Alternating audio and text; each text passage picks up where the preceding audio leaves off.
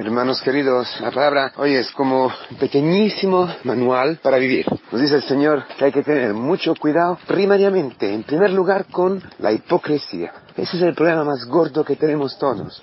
la hipocresía es la, ¿cómo decir? El vestido que se pone la soberbia es la piel de la soberbia. Un soberbio siempre es hipócrita, porque no puede ser lo que es. Tiene que obedecer al engaño que, sustrae, que está abajo de la soberbia. La soberbia es super yo. Entonces es una falsedad, porque no existe, no existe ningún super yo. Existe un pobre yo. Entonces, ¿quién ha querido?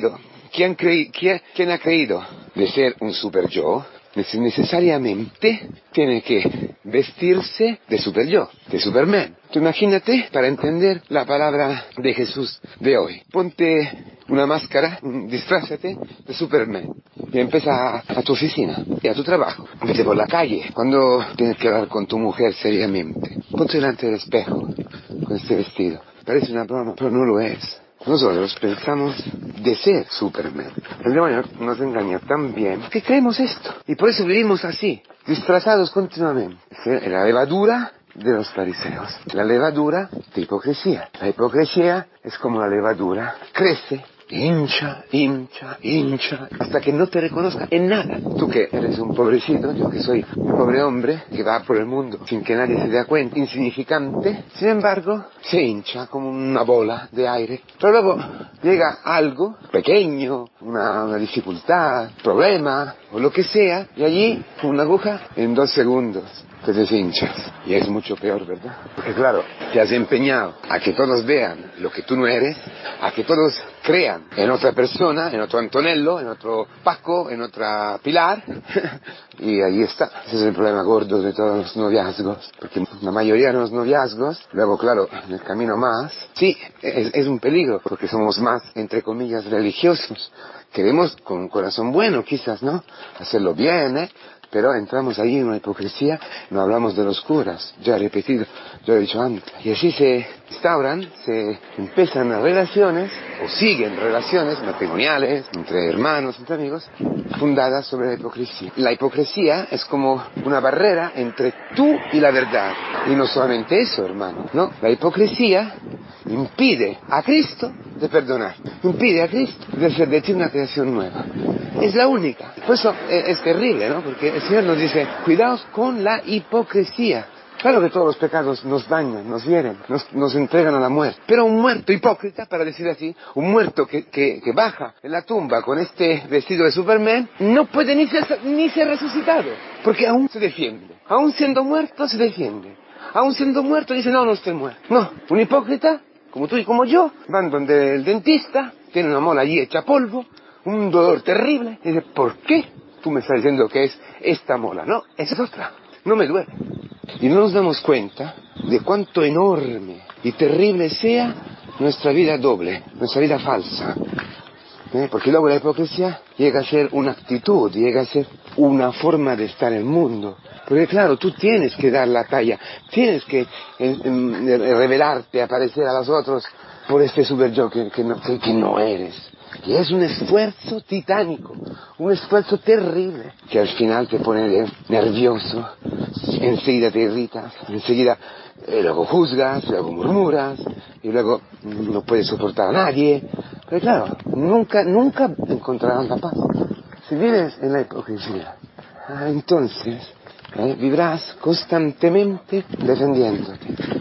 Estarás constantemente apartándote a los, de los demás, cada vez más. Y por eso te vas a apartar de Cristo. Y es verdad, hermanos. Bueno, en todo esto hoy el Señor llega a nuestra vida y nos dice, con un amor infinito, ánimo, porque yo voy, yo voy a descubrir todo, porque tú vales muchísimo que los gorrones, los gorriones, muchísimo más, no hay comparación entre tú y un gorrión. Es decir, toda tu vida, toda tu vida real es importante para Cristo. Todo de ti es importantísimo. Es decir, cada segundo de tu vida interior, cada segundo de la vida que tú estás, has, cubierto con la mentira, con la hipocresía, es importante para Cristo, hasta entregar su vida para ti, para ti como eres.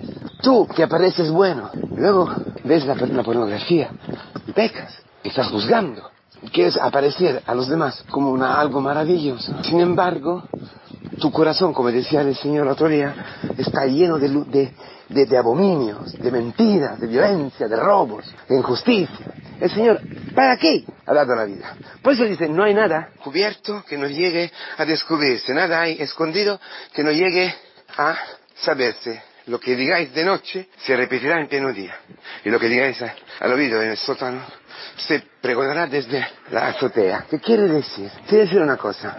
Que Dios te quiere. Que para Dios es importantísimo tu vida. Todo. Todo de tu vida es importantísimo. Y ha dado su vida. Cristo ha dado su vida para ti. Para sacarte todos esos pecados. ¿Eh? Para perdonar todo lo que en lo escondido has hecho y has dicho. Para que sea proclamado, pregonado, pregonado desde la azotea. De dos formas esto es posible, hermano mío. Una forma es, como en el camino es la revisión.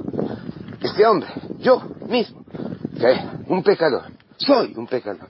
Estaba esclavo del vicio, estaba esclavo del vino, del alcohol, estaba esclavo de un juicio fuertísimo con mi padre.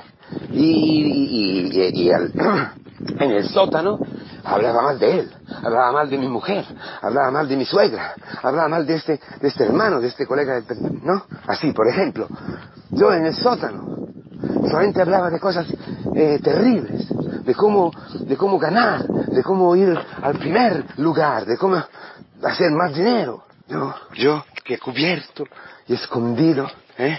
estaba tramando en contra de mis hermanos. Vivía una vida doble. Yo así, yo soy eso. Mi, mi debilidad me ha llegado, me, ha siempre, siempre me ha llevado a vivir así, esa doble vida. Tenía un amante, sí, tenía un amante. No he respetado a mi mujer, he estado cerrado a la vida, lo que sea, hermano. Cada uno puede poner lo que ha, lo escondido a lo cubierto, lo cubierto ha hecho, ha dicho. Todo esto puede ser sacado a la luz y pregonado como el pregón pascual. Jesucristo ha destruido la muerte, ha vencido las tinieblas. Eso puede ser. El esplendor del Rey ha vencido la muerte, ha vencido las tinieblas, las tinieblas del mundo, las tuyas. Y te ha descubierto, y te ha llevado, ha sacado afuera. Y ahora eres un hombre de la luz. Ya no eres un hombre de la, de la oscuridad. Esto es un pregón de amor. Es el querigma que se hace carne en ti. Ha resucitado. Ha destruido la hipocresía. Ya eres limpio. Ya eres lo que eres. Ya todos pueden ver tu debilidad y dentro de esa debilidad, dentro de este de barro, el amor, el poder impresionante, infinito de Dios. O al revés, puede ser que tú te, cierres todavía y entonces un día llegará que la verdad salga a la luz. Para ti será terrible, para mí será terrible. ¡Qué humillación! Quizás para algunos, quizás para tu hijo, quizás para mí, quizás para ti, es necesario eso, que, que salga afuera la verdad, lo que tú estás haciendo en la oscuridad.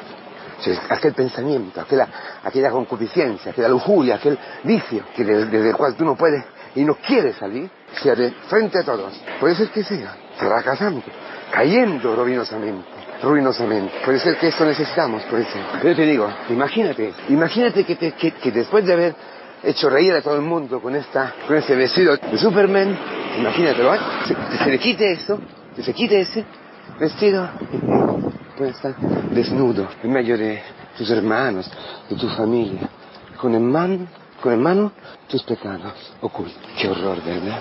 Entonces, convertímonos hoy. Lo digo sinceramente para mí, convertímonos hoy. Dejamos que el Señor venga y nos libre, nos saque de esta esclavitud, de este pecado. Dejamos que el Señor nos quite de la boca y del pensamiento este juicio hacia nuestra mujer, que nos impide hacia nuestro marido, que nos impide estar en comunión con él, o este hermano, esta, esa esclavitud, la droga, el sexo, el alcohol, cualquier cosa puede terminar ahora, ahora mismo puede terminar. Si dejas a Cristo que venga ¿eh? y, y, y, y te saque de ahí, y esto será pregonado como la victoria porque dice el Señor, no temas, no temas nada, no temas el amor de Dios, no temas el amor de Cristo, que hace verdad, porque a través de la verdad, que es la llave que abre, entra el amor.